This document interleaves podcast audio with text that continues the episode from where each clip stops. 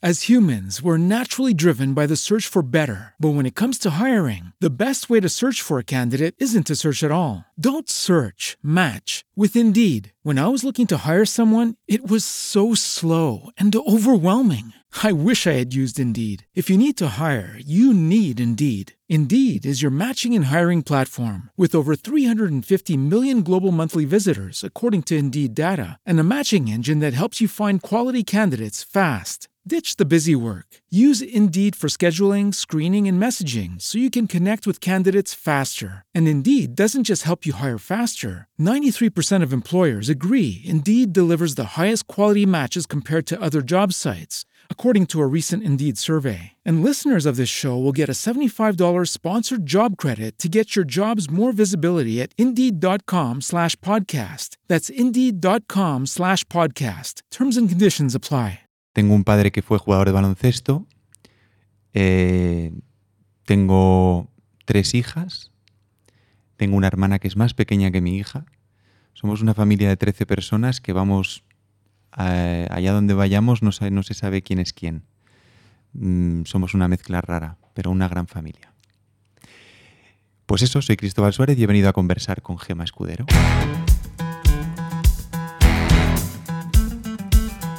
Conversar, un podcast de Gema Escudero.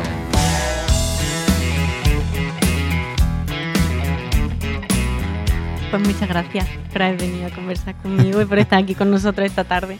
Eh, vamos a empezar un poco hablando de tus inicios. Por mucho que he buscado por ahí y tal, digo, empieza en 1997, pone por ahí, pero no he leído, no he visto ni dónde, ni cómo, ni qué te, qué te hace empezar a estudiar esto o a formarte. O... Eh, jo, pues fíjate, mm, qué cosas. Mi padre, mi padre me llevó eh, con una pareja que tenía en su momento a ver una obra de teatro de que era La vida es sueño, que años más tarde me, me enteré, o sea, o, o me cercioré de que, de que fue Pepe Maya, que es el propietario actual del Teatro Pavón, que tenía una compañía que se llamaba Zampano y él mismo interpretaba a Segismundo. Pues yo yo no sé si es porque ya en el recuerdo eh, lo, he, lo he convertido en eso. Yo tuve un poco la epifanía viendo esa obra de teatro siendo un adolescente. Eh, el actor Pepe Maya eh, miraba hacia el patio de butacas y en un momento yo, eh, eh, de alguna manera, sentí que establecía contacto visual conmigo y tuve la revelación de, de- de sentir que era una persona que estaba allí y que se dedicaba a eso. O sea, yo, mm, yo creo que igual había ido al, al teatro alguna vez de pequeño, Ujú. pero de repente fue un poco una sensación, sentir que había gente que se dedicaba a eso y que Ujú. eso era posible, fue como un impacto muy grande. A partir de entonces empecé dentro de mi cabeza a, alimentar esa, ese deseo. Y un poco después, pues al fin, en COU empecé a ir al Canto de la Cabra, que era un teatro muy pequeñito, alternativo que había en, en- en Chueca. Y mientras acababa COU, pues iba yendo todos los domingos ahí a hacer un, eh, pues eso, la, la- la- cabra y, eh, ¿sabes? Hacer ejercicios de, como de expresión corporal. Y, poquito a poco, pues fui siendo capaz de decirle a mi familia, me quiero dedicar a esto. Y años después me he ido creyendo que soy actor. Es así una cosa como que vas poco a poco convenciéndote a ti mismo que es, que es lo más difícil. Te costaba decir que eras actor. Mucho, sí, sí. Me ha costado mucho. Y yo creo que nos- es una cosa que, Mm. que nos cuesta a todos, y más lo que empezamos. Cuesta mucho eso, eh, decir quiero, me voy a intentar, voy para adelante y luego una vez, eh, bueno, has conseguido exponerlo a tu familia y, y de reconocerte a ti mismo que vas hacia adelante, luego decir soy actor, sí, sí, es difícil. ¿En qué momento eres actor? Sí, nunca se es Cuando- claro. Claro. Eh, empieza y poco a poco, eh, de repente te empiezas a juntar con gente súper, o sea, Miguel Narro, gente súper Mm. pro y súper mm, que despuntaba en ese momento. Eh, ¿Cómo fueron para ti esos años? Jo, fue, fue muy bonito. Yo tuve la suerte de que también tuve una representante que se llamaba, bueno, mi padre, eh, joder, estoy hablando muchísimo de mi padre, Bueno. Dios mío, o sea, Pues un sí, saludo sí. a tu padre. Sí, sí, sí. No, bueno, eh, gracias a mi padre, que es canario, pues me puso en contacto con una representante, porque claro, él no tenía ni idea. Él fue jugado- jugador de baloncesto y mm, supongo que como a todos los padres le daba mucho miedo que, que su hijo se dedicara a una cosa absolutamente desconocida para él. Un hombre de ciencia, pues de repente, pues para él era un- una cosa muy extraña. Y conocía a esta mujer que se llama Salvi Senante, la hermana de Caco Senante, también canaria. Me puso en contacto, ella vino a ver una cosa y entonces empezó a llevarme de la mano un poco a, bueno, a hacerme un seguimiento. Y, pero bueno, se convirtió en mi representante a lo largo de los estos casi 20 años. O sea, se todavía, a día de hoy todavía. ah, ahora vale. mismo, ahora, ahora ya no, ella se retiró y ya es un trabajo durísimo y, pero vamos, todo un poco la, la- la- la, pues como empecé fue gracias a ella. Ella ya estaba muy en contacto con gente de teatro, era una mujer muy de teatro, esa es la suerte que tuve. eh, y pude y pudo pues eso acercarme a gente como Narros eh, y, y Narros y posteriormente eh, Joaquín Vida, otro director y tal. Y, y poquito a poco pues fui ahí haciéndome un... Pues la gente, bueno, pues me conocí, sabía quién era, chico muy joven, no sé qué. Fue duro, ¿eh? Porque, joder, muy duro. Sí, fue duro, pero no, has- no has parado, quiero decir. No, porque yo, pero ¿sabes lo que pasa? Que yo aprendí un poco así, ¿sabes? En el escenario. Yo era como, no- sin saber, un poco me, como que me soltaban a los leones, eh, iba, levantaba el telón y, y era, hostia, pues hoy a ver cómo lo hago, ¿sabes? No tenía ni técnica ni nada. Y fui haciendo cursos a la vez que iba trabajando, Ujú. pero eh, yo siempre, al principio cuando empecé, pues eso, es cuando tenía 20, 25, siempre decía, jo, que lo mejor es hacer porque así se aprende, y yo me, le- me lo creía. Ahora que soy más mayor, digo, hostia, qué importante es formarse, ¿sabes? Y También no eran épocas distintas. Sí, total. Ahora es como que hay acceso a millones de cursos, de cosas, pero sin embargo, acceder a la industria es súper complicado. Ahora, ¿tú crees que antes era más sencillo o por lo menos menos complicado que ahora? Yo es que, como digo, creo que tuve mucha suerte porque es verdad que luego, eh, eh, toda mi primera, mm, todos mis, mis diez primeros años en la profesión, mucha gente eh, tenía mucha dificultad para acceder al teatro y luego, y, y todavía estos, en estos Mm. últimos años, o sea, a la gente le cuesta mucho. Yo tenía mucha suerte porque creo que estaba desde el principio muy integrado allí. O pues eso, las compañías o los directores y aunque no les gustara sabían quién eran y sabían qui- quién era yo y de algún modo estar, eh, eh, joder, es que es lo más importante. Eh, Y, y entonces yo tuve esa suerte. Eh, entonces, entonces creo que, que mucha gente no tuvo, o sea, no, no- no- no sabía cómo empezar. Yo tuve la, la suerte de poder empezar ahí. ¿no? ¿Crees en la suerte entonces y en las oportunidades que vienen por Sí, tío, sí, sí, cada vez más. Cada vez más. cada vez más? Sí, sí, cada vez más creo que la suerte, porque es una cosa que también he ido como mm, alimentando desde joven, bueno, que- yo creí, Sí. quería creerme de no, yo el talento es lo que tal, yo tengo que formarme y, y- y- y- y depende de mí y depende de lo que yo trabaje y de cómo me esfuerce y como tal, pero luego Hay tantas cosas que no das- dependen de ti. Y te vas dando cuenta que la suerte es súper importante. Estar. mm, que, bueno, la suerte de que una- tu familia te apoye, de que tengan contactos, de que. ¿Sabes? Ese tipo de cosas es súper importante. Hmm. Conoces a Darío Facal, trabajas con él en Amistades Peligrosas. No sé si ese es uno quizás de, de tus primeros puntos de inflexión con los que empiezas a, a- a escalar un poquito más arriba y a, a puentear con gente todavía más... Bueno, lo que pasa es con Darío, que igual, claro, no lo sabes, pero Darío y yo somos amigos del instituto, o sea, del- no, del colegio, desde que, desde, desde pequeñísimos, en el mismo colegio de curas, ¿lo sabías? Me- Ah, vale. Bueno, eh, es que Crin, la fotógrafa, nuestra compañera, que no ha podido venir hoy, eh, ella ha trabajado con Darío Facal, ¿verdad? Ah, Y. Claro, los dos Ah, han vale, estudiado en Working. Y, y ayer lo comentaba, decía, "Ay, pero Cristóbal, es que yo creo que sí, pero ¿es muy amigo de Darío? Y digo, pues sí, me puede cuadrar. Y entonces ya empezamos ahí a hacer nuestras cavilaciones. Pues sí, pues mira, nos conocemos desde que éramos niños. Quiero decir, mm, nuestros sueños eh, se, se gestaron juntos. O sea, yo creo que hablábamos y todo el día. Darío siempre fue muy, muy. Bueno, escribía, escribía poesía, era un, romántico. Ahí donde lo veis, era, un- era una, una persona muy, muy romántica. Y, y pasábamos mucho tiempo juntos y tal. Y bueno, luego empezamos cada uno a, a lo nuestro, acabamos COU, él estudió em, en literatura, luego poco a poco fue, empezó a dar cursos, no sé qué, y entonces íbamos como en paralelo, cada uno por su lado. Pero antes de em, las amistades peligrosas, hicimos una obra que se llamaba Theater No More, que es una cosa autorreferencial de los dos en el escenario, que era una belleza. O sea, era un monólogo porque era. eh, hablaba yo y él estaba allí fumando al lado, ¿sabes? Pero era, era, era muy bonito, era un espectáculo súper bonito. Al final, de hecho, salían nuestros padres, fíjate, una vez más. Era- era- fue fue súper, súper bonito hacerlo. Y para mí sí que fue ese un punto de inflexión. Luego las otras cosas que hemos hecho, maravillosas también, pero más teatral.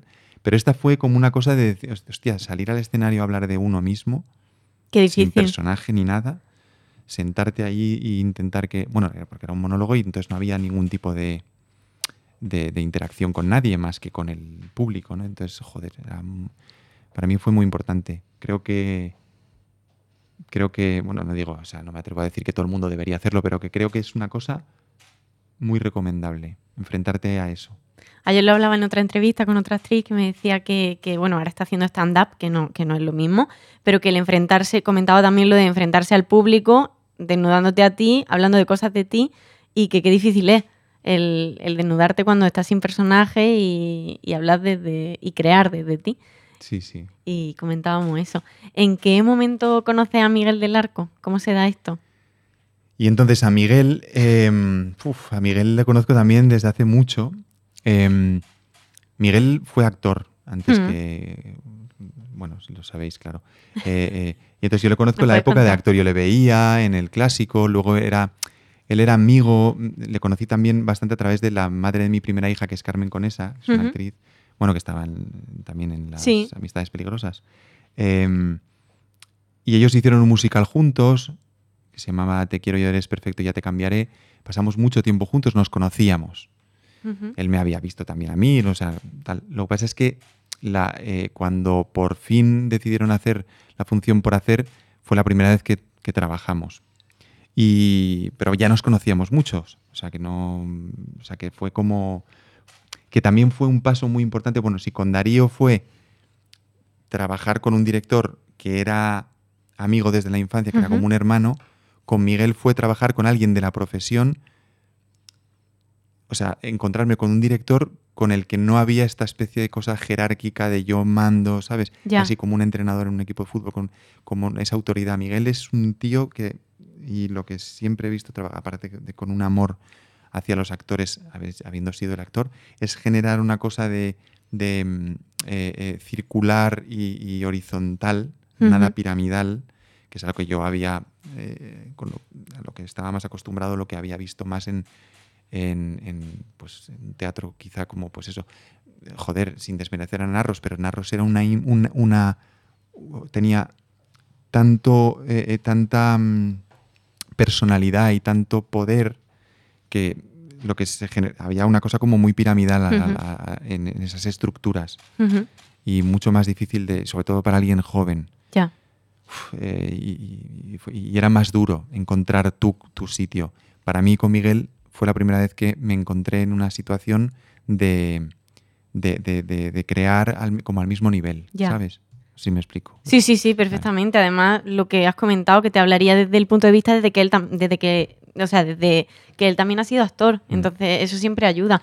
Creo que también, perdona que ahora que lo estoy pensando, creo que también tiene que ver con uno, ¿sabes? Cuando uno es muy Total. joven, uno se pone en una situación como de inferioridad también, que seguro que con Miguel Narros o con cualquier fuese, otro que sí. yo me hubiera, si yo me hubiera dado el espacio, pero es que es muy difícil. Y que no es lo mismo que dieras con. Miguel Narro ahora que al principio de tu carrera. También, también. Tu aguante mental no y, y tu exigencia contigo no, no es la misma. Totalmente.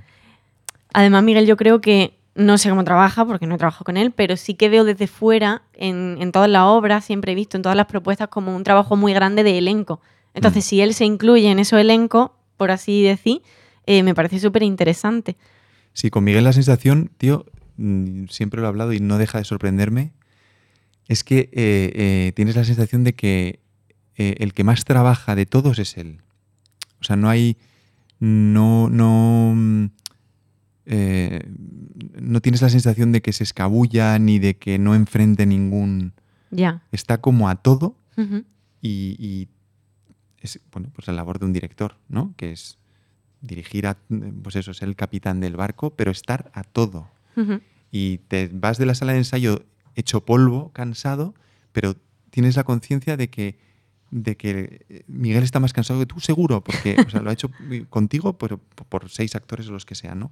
Hay alguna entrega tan increíble que eso hace que todo el mundo, joder, eh, dé lo mejor de sí porque es como, coño, es que me está ganando. Ya. O sea, hay algo de, joder, es que va el primero.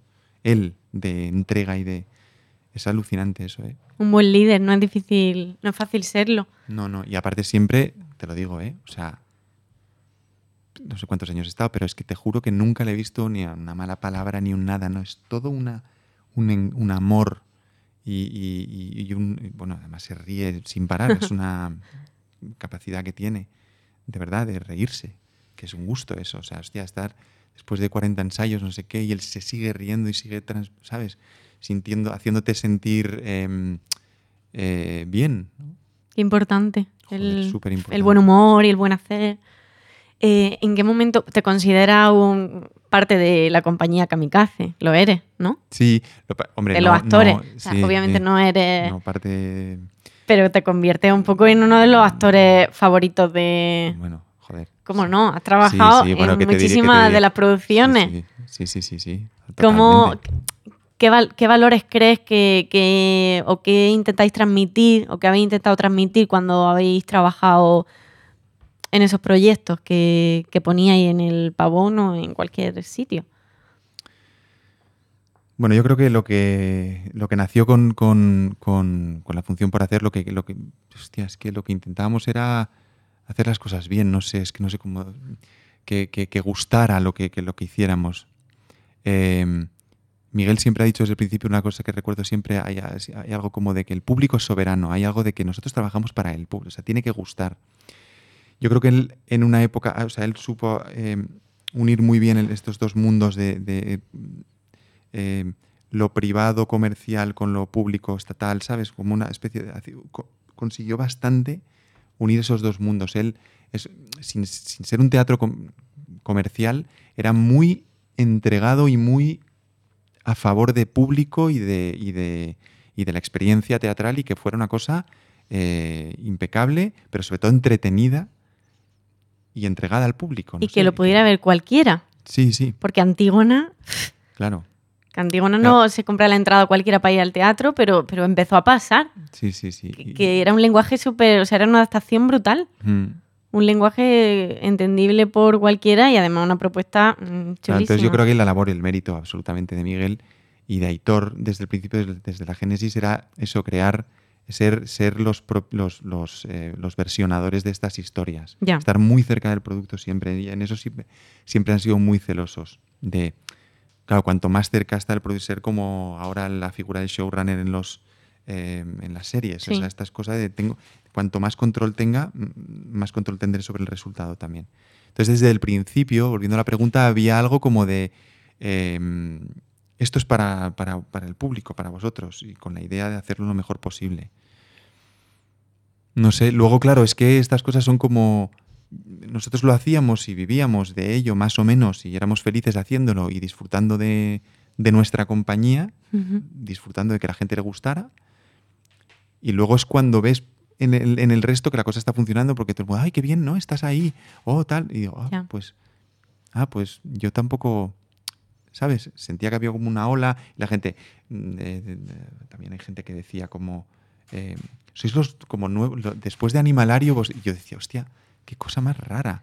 O sea, no tengo ningún, nunca, nunca tuve esa sensación como de que estuviéramos, eh, em, como que fuéramos como casi unos privilegiados, ¿no? ¿No? O sea, Pues desde fuera ya te digo ya, yo ya, que ya. vamos. Sí, lo veo, lo veo, lo veo porque las generaciones, vosotros sois más jóvenes y, y así lo, lo habéis vivido, hostia, pero em, siendo conscientes de que vivíamos algo muy bonito, estábamos ahí currando, ¿sabes? E intentando hacerlo lo mejor posible y fracasando también, ¿sabes? Con la sensación de, hostia, hoy no nos ha salido, está luchando, porque prof- esto es así, ¿no? En- ensayar y, y- y luego representar es eh, enfrentarte a la frustración y, a- y al fracaso permanentemente.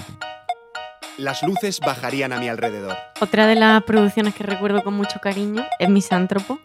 La vida se pasa esperando el mañana y puede que mañana no lo llegues a ver. Aquí y ahora hay que celebrar que te mire y que me veas, que desee lo que deseas. Después de esta intro me encantaría que unas telas se descorrieran y mostraran un coro y un cuerpo de baile.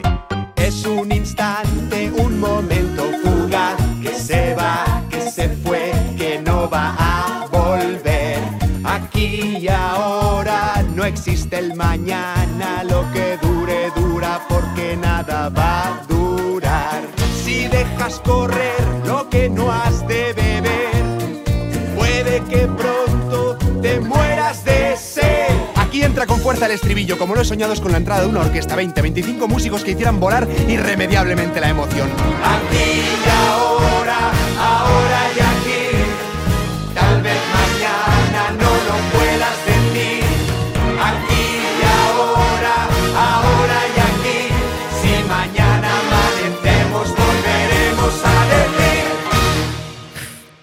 Mira, yo te veía y decía, es que quiero tener esa luz como actriz. O sea, era como mi objetivo de cuando te ponía a cantar, el aquí y ahora, cuando, o sea, en cada, en cada frase de Ángela Cremonte, en cada, o sea, me parecíais todos tan espectaculares. Creo que lograbais un nivel de interpretación, sobre todo porque la propuesta impecable, impoluta, no, no la merezco ni mucho menos, pero, jolín, eh, las interpretaciones me parecía algo brutal. ¿Cómo fue Misántropo? Fue súper bonito, fue súper bonito. Es que la obra está muy bien, muy bien escrita. Yo creo que Miguel, yo creo que es la, la que también consiguió exprimir mejor y entender mejor la, la esencia. Sí. Se hizo un taller, él, ellos, sobre todo era hasta que la adaptación enten- eh, consiguieron dar con el lugar. Si recuerdas, era como una, Sí. la parte de atrás de una sala de fiestas. Esto se supone que es el jardín de, de Celimena, que es como se representa siempre, ¿eh? un jardín florido, no sé qué. Y él hizo esta especie de cosa contra mm, la, parte de atrás. Sí, sí, sí, ¿no? sí. Como la suciedad y tal. Eh, cuando, cuando encontró eso, fue todo muy fácil. Y, y luego, claro, es que Molière tiene esta luz en los personajes, hay esta especie de, de, de personas ultra inteligentes, de una un poco una ultra socie- sociedad, ¿no? Como eh, es, es muy agradable interpretar. Luego con Miguel hay un trabajo súper, súper eh, eh, estricto de, de- de la palabra, de, la partitura. Entonces eso hace que también vayas muy seguro y que puedas ser muy libre y, lanzarte porque sientes que el sostén de la partitura y de la, de la estructura y el texto funciona tan bien que te permite ser muy libre y, y- probar e ir más allá, ¿sabes? O sea, encontrar lo que pueda parecer, estar muy sujeto y muy constreñido por la partitura te hace ser muy libre. Imagino que tiene que ver con, con los músicos de jazz, ¿no? Que pueden como... O sea, no improvisan, pero hay algo que... o- aunque improvisan, eh, te la sensación es de absoluta libertad, pero es pura técnica, ¿no? Hay algo de eso. Sí, sí, total. Eh, ¿Volverá a Kamikaze en algún momento?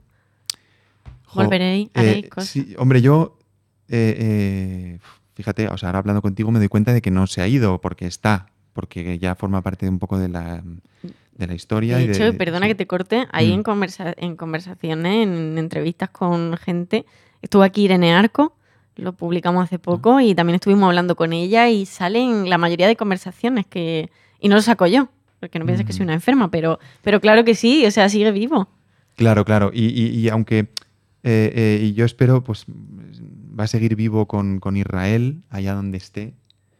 Eh, haga lo que haga, él va a llevar eso, porque lo lleva en, la, en, en- en su ADN. Va a ir con Miguel, haga lo que haga, si, tanto si hace televisión, que creo que es el camino que está explorando ahora, que nunca dejó de hacer ficción, eh, em, o sea, audiovisual, ¿no? Mm, Pero, pero si va por ese camino va a estar en él, porque es- es- de algún modo es una forma de ser, un poco, una forma de ser kamikaze y una forma de ver la, la profesión más, más que el teatro y la tal, ¿no? Es una forma de ver la profesión, Vamos a cambiar un poco de tema. ¿vale? Eh, en 2016, hace pocos años, eh, creas o te, o eres productor de, de la compañía Ventrículo Veloz y hace, yo no esto, esto no lo sabía de ti, Ajá. Eh, no lo sabía me pareció muy curioso porque no es que no tenía ni idea y es verdad que luego mirando eh, vi el cartel de dados, vi esta obra que, que hicisteis y vi un par de cosas más y dije, ah, pues yo lo he visto, pero no era consciente de que estabas tú detrás. Eh, ¿Hacéis teatro para adolescentes? ¿Cuál es un poco el objetivo de...? Y si seguís con esto, Sí, porque sí, no sí, sé... sí. Sí, mira, eh, te cuento así, rápido. No, Bueno, no, rápido. Bien, o sea, como, como merezca. como merezca, vale. No. em, eh, yo siempre, o sea, siempre, bueno, tengo hijas, tengo hijas pequeñas y, bueno, ser actor al final siempre em, es, de algún, no sé, para mí siempre ha sido un poco estar muy en contacto con el adolescente que fui o siempre pensar cómo, cómo miras o cómo, cómo empezó todo, ¿no? Y tal. Y esto que te contaba al principio de que fui al teatro una vez y que no había ido, ten- tenía como la especie de, de, digamos, deuda o algo así como de, de con, con, con- con- con los adolescentes o con el, el adolescente que fui de, joder, ¿por qué no me enseñaron más? ¿Por qué no tuve más cerca el teatro? ¿Por qué no? Porque creo, recu- recuerdo a profesores que sin, sin ser actores eh, me, me- me metieron la... me- o sea, antes de ir al teatro, los profesores consiguieron eh, inocularme el veneno del teatro por, por, por la comunicación y por... Había, había gente, había profesores maravillosos, ¿no? Bueno, no sé si me estoy liando, pero bueno, que, que creo que los adolescentes hemos siempre he sentido que, tienen como una falta de... Son un público eh, abandonado, macho, desterrado de los teatros, porque es caro, porque no se escribe para ellos, mm, no se les tiene en cuenta, ¿no? Y, y yo creo que, ca- que cada vez estamos cambiando eso. Y una de las formas de, cam- de- de cambiar y por la que nos lanzamos Verónica Pérez, mi mujer y yo, en esta productora que se llama Ventrículo Veloz, era para llevar experiencias teatrales a los institutos, a los teatros, a, la- a la- a las aulas casi. Porque la intención era un poco de hacer una, una especie de función por hacer. el- lo- al principio lo que queríamos era como lle- llevarlo a las aulas. Luego se comprobó que era completamente inviable económicamente. Pero bueno, y- llevarlo lo más cerca posible, ir nosotros con una furgoneta y montar eh, las funciones allí, escritas por autores españoles y directamente con ese fin, de- para, para los chicos de hoy. No llevar teatro ya hecho, versiones, no, no, escribir para ellos. Dimos con José Padilla, que es un puto maestro y que escribe como un, como un dios para los jóvenes. O sea, es una, tiene una, tiene una tiene un espíritu maravilloso. Eh, luego te- he tenido la suerte de luego trabajar con él también en, Kamika- en el Kamikaze. Estamos muy cerca y, y le queremos un montón. Y es el que, de algún modo, lleva nu- nuestra, nuestra línea, casi la línea editorial. Eh, aunque hemos trabajado con Denis de Perú también, de algún modo, mm, con Padilla nos, nos- no- de la mano hemos encontrado esa manera de dirigirnos y de encontrar eh, eh, y de poder crear esa especie de tejido que durante cuatro años hemos conseguido ir llevando a los colegios, que las instituciones nos hayan apoyado y- y haber sobrevivido a la pandemia, tío, que ha sido muy difícil. Que pensábamos que se lo llevaba como el magma se está llevando ahora las pero tal cual, la sensación era de hostia, tío, esto se va. Porque si hacer teatro para adolescentes ya es una. O sea, hacer teatro ya es horrible, hándicap. teatro para adolescentes es como la nada. Pues eh, hemos sobrevivido y, y- y seguimos adelante. ¿Tenéis próximos proyectos? ¿Vais seguir yendo por...? por- por- Sí, tenemos las funciones que, que la trilogía de Padilla todavía sigue girando, Que son eh, Papel eh, por la boca y Dados. Dados premiada con, con el un premio Max. con un Max. Y es- vamos a, estamos preparando otra que también va a escribir José. Estamos súper contentos. ¿Tú ejerces solo la función de productor? Sí, bueno, productor y... Y, Y lo que haga falta, ¿no? Pero que no, eres, no la Tal, sí. ni... No, no, no, no, no, no, no, de momento no. No te llamaría la atención. Mm, no. no, o sea... No pasa nada. No, no, no, es que creo que no, creo que, joder, me, me gusta, creo que todavía tengo mucho que aprender como actor, ¿sabes? Todavía Sí, sí, sí. tengo la sensación que digo, hostia, me queda mucho, eh, me queda mucho. Eh, ha hecho muchísimo teatro y a la par, por suerte, también ha ido introduciéndote las ficciones, algo que pasa desde el principio casi de tu carrera, que aunque sea con episódico, mm, poco a poco Ujú. haciendo más, más, más, eh, y has pasado por diferentes proyectos, pero, pero desde pasando por Sordo, la peli, luego Amar para siempre, que como millones de capítulos diarias. ¿Qué te aportó? Dicen que es como un entrenamiento enorme trabajar en una serie diaria. ¿Y qué te aportó trabajar en Amanes para siempre durante tantos capítulos, tantos días seguidos? Bueno, eso se, llama, se llamaba en su momento eh, eh, Amar en revueltos. revueltos. Hostias. Luego cuando cambió a Antena 3 eh, le, le cambiaron el nombre, sí, sí. Joder, eso fue alucinante. Eh, em, bueno, es que luego también estuve dos años en Seis Hermanas, que también es una diaria. Y también fueron millones de capítulos. Sí. Y, y- y pu- y- y entonces la, la- la sensación de trabajar en una diaria es alucinante. Em, porque es estudiar sin parar. Es que es una manera diferente de estudiar, es como retener. Porque todo se repite mucho, entonces tienes la sensación de estar en un bucle, entonces tienes que estudiar muy bien. O sea, porque no es, parece que dice, ah, pues estudias poco, no, no, no. no. Tienes que estudiar muy bien, pero es como una memoria que puedes, que cuando acaba la secuencia, Se te no podrías volver a hacerlo jamás. O sea, hay algo como de que dicen, cuando dicen corten, o sea, hay algo como de, hostia, no lo podría volver a repetir jamás. Y luego, pero te la has estudiado muy bien, de verdad. O sea, Sí, sí, hay sí. algo de... Entonces, bueno, es organizarse muy bien las semanas, ser un, una, esa sensación un poco de funcionariado porque es todo un poco como lo mismo, tal. Eh, fíjate, yo, joder, en la época de seis hermanas, ya con dos niñas pequeñas, yo en una casa de actor, quiere decir, con un espacio y una habitación, o sea, una cosa como con las niñas, y yo conseguía como concentrarme y, y- y- y hacerlo. O sea, yo o sea, miro hacia atrás y digo, hostia, qué tío ese que lo cons-". Ahora no sé si podría, pero alucino, ¿no? Como, pero bueno, como, o sea, como el cuerpo es capaz de, de- de seguirte y la mente, ¿no? Y además de, además bien, porque conseguí una destreza de decir, joder, iba tranquilo a grabar, ¿sabes? Y feliz. Porque además, como ya vas, haces tanto, llega un momento que estás como rel- hasta relajado, me atrevo a decir. Sí. Porque digo, mira, tengo la, ¿sabes? Esto, si lo llevas trabajado, estudiado bien, llega el momento, la haces, luego se te olvida, pero eh, consigues estar eh, y disfrutar de ello. Eso lo conseguí mucho en Seis Hermanas. En Amar en tiempos revueltos al principio era más duro, pero también era más joven y fue fascinante. Estaba con Rodolfo Sancho, había una tío, estaba Pilar Bardem allí, había un elenco acojonante, eh, Ana Turpin, mm, y era como el principio y, y- y fue muy, muy alucinante porque realmente fue vivir un momento como muy auténtico. La primera como serie como de época, que ya era una cosa rara aquí en, en- en- la televisión española, no, no se había hecho. Se habían hecho, pues, eh, Curro, ¿cómo se llama? Eh, la, de, la de Curro Jiménez, joder.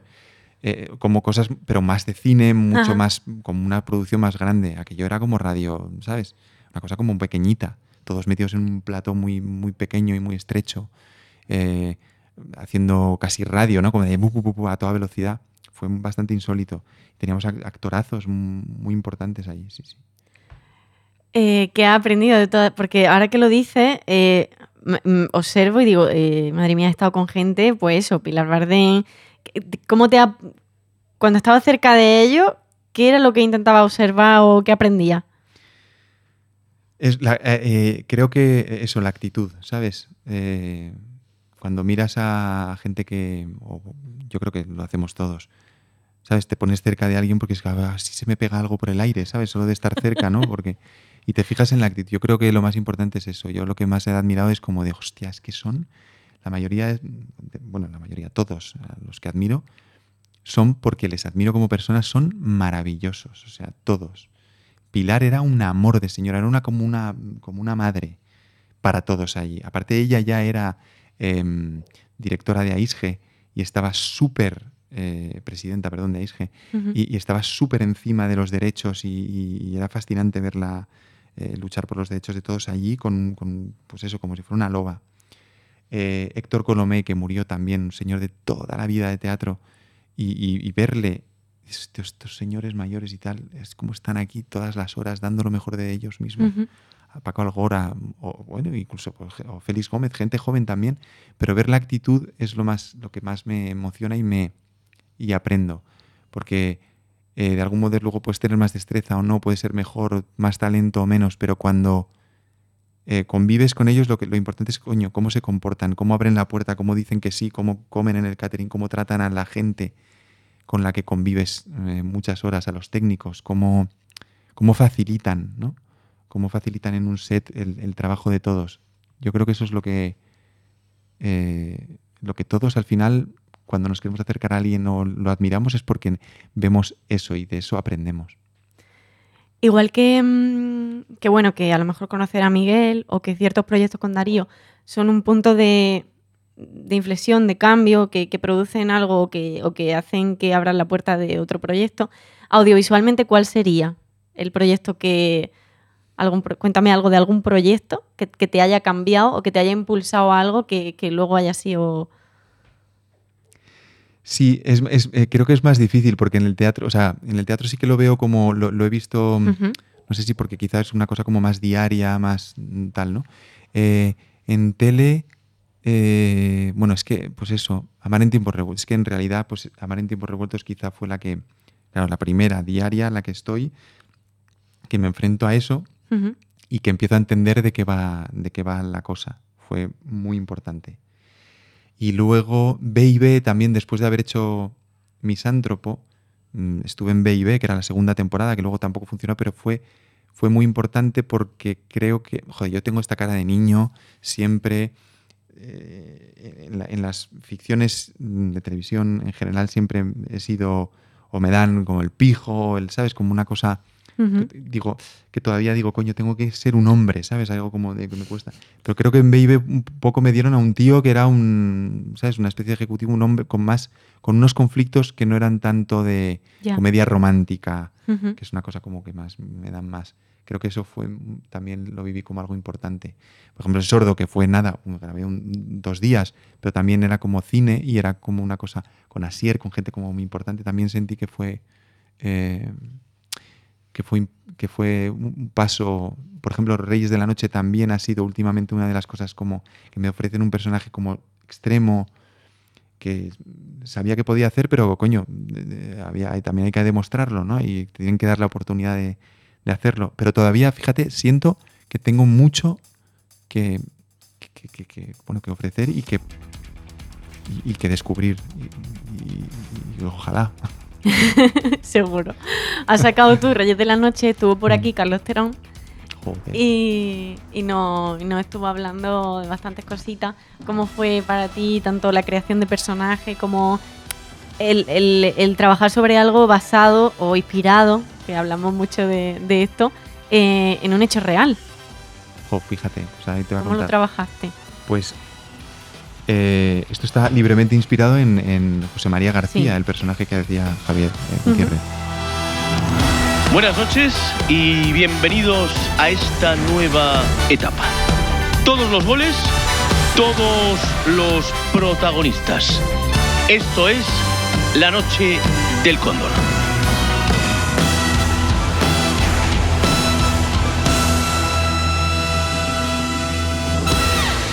Buenas noches a casi todos. Mi padre, como te he dicho, fue jugador de baloncesto del Real Madrid y era muy amigo de José María García. Yo he pasado veranos y, y he hecho viajes con José María García mm, al lado y mi padre cuenta anécdotas de, y era tal cual, o sea, un tipo con un poder y una cosa, ¿sabes? O sea, mi padre, o sea, íbamos a algún sitio, a un restaurante, entonces mi padre se levantaba para pagar y él, y él cogía al camarero y le decía, o sea, José María García cogía al camarero y dice, como le dejes pagar, te hundo el negocio. Y era verdad, o sea, la gente se acojonaba de verdad, o sea, había algo, yo he vivido estas cosas, ¿no? Entonces, de repente, años después, mm, poder formar parte de esto fue como, hostia, qué guay, qué regalo. Mm, Entonces, eh, ha sido muy divertido porque los guiones, yo cuando hice ya la prueba, ya vi que, joder, estaba muy bien escrito, que Cristóbal Garrido y, Alfon- y Adolfo Valor, que son los creadores, showrunners y escritores, y que estaban allí encima, al lado de Carlos Cerón, el director, en todos los planos, eh, eh, ya estaba escrito, o sea, ya estaba muy bien. Eso hizo que pues, Javier Gutiérrez se sumara, Miki, o sea, que la gente que, que tuvo de repente un, ¿sabes? un equipazo desde el principio. Estaba muy bien escrito, entonces solo había que llegar y, disfrutar. Y Carlos es un súper director, eh, será muy humilde y os habrá dicho, pero tío, lo tenía clarísimo, mm, tenía clarísimo por planos, o sea, era, era llegar y entonces se iba rápido, pero se hacía muy bien. Y la sensación de, claro, es que es un director de cine. Venía con todo súper planificado y súper claro. Y, y fue muy, muy divertido de grabar y aprendí un montón. Esto es un incubador de frecuencia. ¿eh? Las ondas alfa que están ahí uh, mandan mi voz ¡fuf! hasta el satélite que está ahí arriba a tomar por el culo. ¿eh? Y este rebota la señal y la envía uh, a todas las putas casas de España. pero, pero, eh, Jorge, todo eso da igual. Esto, eso que son cables, botones, tecnología y toda la hostia. Eso no importa. Aquí lo único importante es esto. Y esto. Hablé con él y te quiero preguntar sobre mm, si ves tú también, porque yo creo que está siendo así, las series se están acercando muchísimo a la producción de cine. Eh, ¿Consideras que fue una de las series en las que quizá hayas trabajado que más se haya acercado a, la producción de cine? Totalmente. Porque tanto esta, eh, Los Reyes de la Noche, como mm, Bota Juan y Venga Juan y tal, eh, la producción está hecha desde el principio, o sea, sabes qué día vas a grabar, o sea, está cerrado todo como si fuera una película. Y, y eso lo, lo- o sea, hace que, que la producción, claro, yo cuando vas no tienes la sensación, pero oyes de, hostia, no tenemos un duro, que, o sea, pues eso, Carlos, los directores, o en este caso Javier Cámara en Bota Juan, siempre dicen, no, ten- no", porque, por ejemplo, Javier mm, decía, Javier Cámara decía de, de la- de los Reyes de la Noche, hostia, pero tienen muchísimo más dinero que nosotros. Y yo, claro, siendo actor no, no lo ves. O sea, tú vas, haces lo tuyo, ves un montón de gente allí y de camiones, pero parece ser que no, que se está haciendo con muy poco, eh, con bastante poco dinero, comparado seguramente con las producciones esta- bueno, de fuera de España, ¿no? Entonces parece ser que son, entonces eso hace que, que, que esté todo muy, muy cerrado desde el principio, joder, y, y hecho en, en- en seis semanas creo que se hizo Los Reyes de la Noche. O sea, rapidísimo. En realidad, muy rápido. Y es una serie, son ocho, es mucho contenido. No es una peli, ¿no? O sea que sí, sí, se está acercando mucho. Supongo que es súper rentable esto para las plataformas, ¿no? Imagino, sí. Eh, otro de tus últimos proyectos audiovisuales, eh, Vayan a Milán. Eh, eh, algo totalmente diferente. Y de hecho creo que aunque haya hecho comedia a lo largo de tu carrera, porque es verdad que la has hecho, pero es verdad que los personajes que más se te han visto han sido quizá pues de época, de, no ha sido tan comedia como Ana Milán, o como Vamos Juan, Bota Juan y todo esto. Siempre decimos como y todo esto, ¿no? Sí, sí, sí. venga verdad. Juan, vamos Juan, Bota Juan, no sé cómo es, Es el orden. Bota, vamos, venga. Bota, vamos, venga. Eh, creo que ha sido como algo una comedia diferente. Sí. ¿Cómo la has sentido tú? Pues fíjate, mira, lo veía, veía el otro día el mm, tercero de la segunda temporada y, y, mm, y digo siempre, como decía antes, ¿no? me, ofrecen personajes siempre como de comedia romántica tal. Esto es la pura, plena, o sea, comedia romántica. eh, pero, pero viéndolo digo, coño, me, me- gusta porque es una cosa que nunca había hecho, que es un tío de verdad como bueno y, me cae bien. O sea, lo veo digo, coño, qué bien me cae este tío. O sea, que es una cosa que, porque siempre también he hecho, pues eso, los pijos más como personajes también un poco despreciables. Sí, sí, no sé por qué, eh, eh, no sé. me sale- y entonces me sorprende verme y decir, coño, mm, es, es- es majo, ¿sabes? Estoy Yo te veo diferente, ¿eh? No te veo a Ya. como te he visto otras veces. Yo también. Yo no sé si también. el guión- Y grabándolo decía, "Pf, bueno, es una, comedia romántica. Le- em, he de confesar que, que iba un poco como con, pues, con, esa, con ese prejuicio, ¿sabes? Luego Ana me ha sorprendido muchísimo también, Ujú. porque, eh, joder, eh, está tan expuesta a ella que tienes que también vas con muchos prejuicios y somos así. Y es una curranta y una compañera y una tía como de frente. Es muy, muy, muy guay trabajar con ella. Hola. ¿Qué pasa? Nada. ¿Qué ha pasado? ¿Y ese vino? Ah, eh, bueno. ¿Qué celebramos? Oye, que es vinazo. Sí, sí, sí. Promoción interna. ¿Cómo? Bueno, todavía no es oficial, pero ha salido una plaza vinculada a exteriores que me interesa mucho y creo que lleva mi nombre. ¿Qué? ¿En serio? Sí. ¿Pero y cuándo lo sabrás? Eh, en un par de meses, puede que antes. Jo, enhorabuena. Vamos a descorchar ese vino, vente. Desde fuera se veía también cuando nos vimos en el Festival de San Sebastián. Uy, de San Sebastián no, Sí. el de San Sebastián ahora. En el Festival de Victoria. Eh, como, como mucho, mucho equipo, mucho elenco, muy, no sé, como familia de verdad. O sea, que, que, Mm. que transmitís mucho eso. Y veía el otro día los capítulos y es que se ve en la pantalla el buen rollo, el, el trabajo, que al final. Sí, porque es verdad que, por ejemplo, esta también, vuelvo a lo de, a lo de antes, que era eh, que son, son productos hechos también como muy condensados, también se sabe qué día vas a... O sea, está todo como súper condensado. Y además en esta serie es que hay muy pocos personajes, no es tan coral como, por ejemplo, Reyes de la Noche claro. o Venga Juan, eh, sino que es una cosa como súper condensada, entonces pasas mucho tiempo eh, en... Y entonces como se condensas, y, y- y, pues hay mucho por la- la- la- en la casa de ella, donde se graba. Entonces hemos pasado como dos o tres semanas ahí encerrados todos los cinco con el director mucho tiempo. Eso, joder, al final es que es, eh, pues haces como una pequeña familia. Y si la historia cuenta cosas como así, como pues eso, divertidas y de comedia, pues joder, es muy- es- tiene mucha luz. Y te das con la sensación de haber hecho algo como con luz, sí.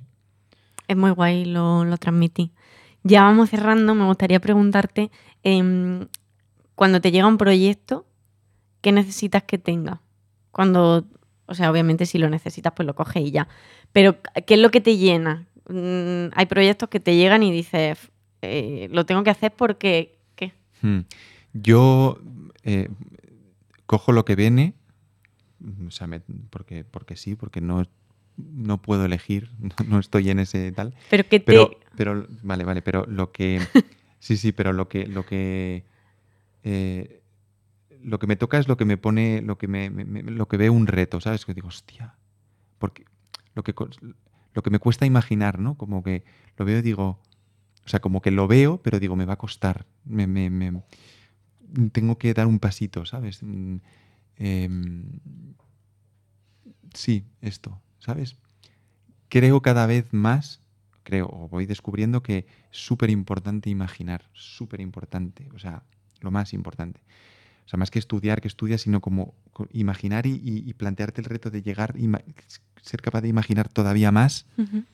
Y entonces, mm, si no lo tiene, casi como que lo pongo, ¿sabes? Eh, intento encontrar más allá de lo que...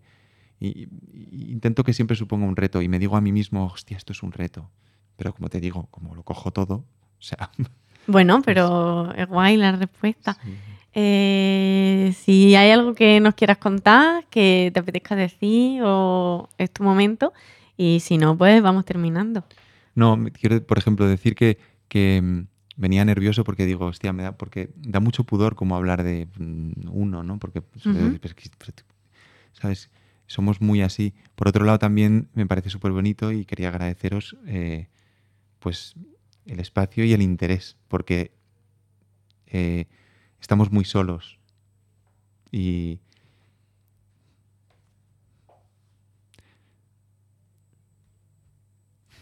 Voy a llorar. Soy una llorona últimamente. yo también, es muy bonito. Muchas gracias. Gracias a ti por haber sacado hueco y, y por venir, también por el interés. Muchas gracias. Eh, te voy a pasar la lista de personas. Ah, vale, vale. vale Eh, te he puesto dos, pero bueno, eh, sé que me podría, o sea, sé que tiene relación con millones más.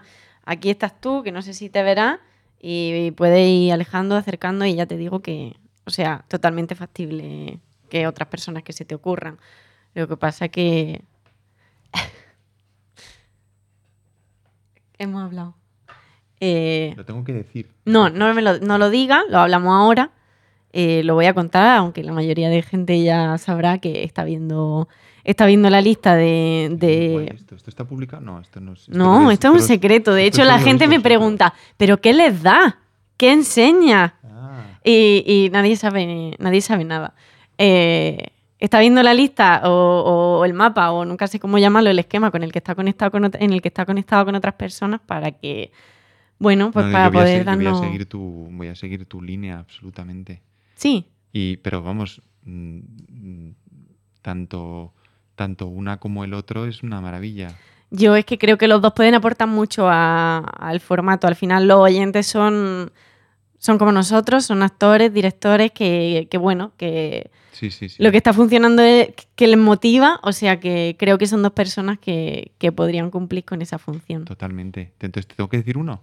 Eh, no, Ah, ¿te vale, imaginas? no. Y como si me quieres decir 10. No, pero, no, pero te quiero decir, pero, te- te- o sea, No me digas ninguno, Vale. cortamos ya. Vale. Muchas gracias por haber venido. me lo dices ahora. vale. Muchas gracias. A ti.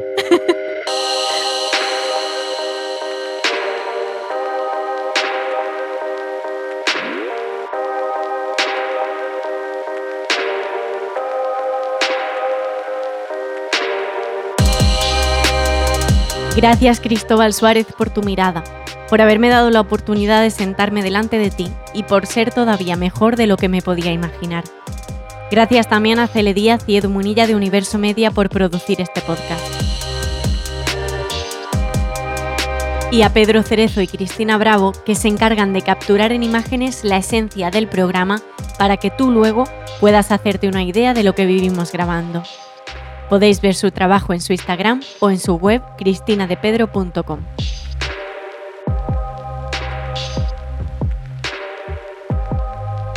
Gracias también al espacio Universe del Hotel Olillo de Atocha, que desde el principio ha apostado por conversar y nos cede sus instalaciones ayudándonos a hacer posible esta idea. Y gracias a ti, que decides darle al play en Spotify, Podimo, Apple Podcast, Google Podcast, Evox, gemaescudero.com o donde sea que escuches podcast.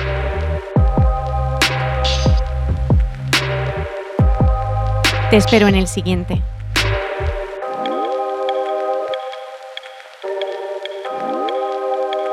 Conversar, un podcast de Gema Escudero producido por Universo Media.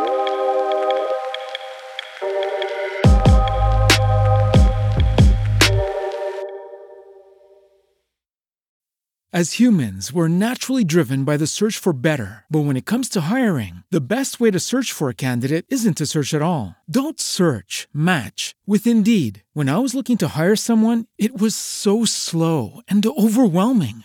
I wish I had used Indeed. If you need to hire, you need Indeed. Indeed is your matching and hiring platform with over 350 million global monthly visitors, according to Indeed data, and a matching engine that helps you find quality candidates fast. Ditch the busy work. Use Indeed for scheduling, screening, and messaging so you can connect with candidates faster. And Indeed doesn't just help you hire faster. 93% of employers agree Indeed delivers the highest quality matches compared to other job sites, according to a recent Indeed survey. And listeners of this show will get a $75 sponsored job credit to get your jobs more visibility at Indeed.com slash podcast. That's Indeed.com slash podcast. Terms and conditions apply.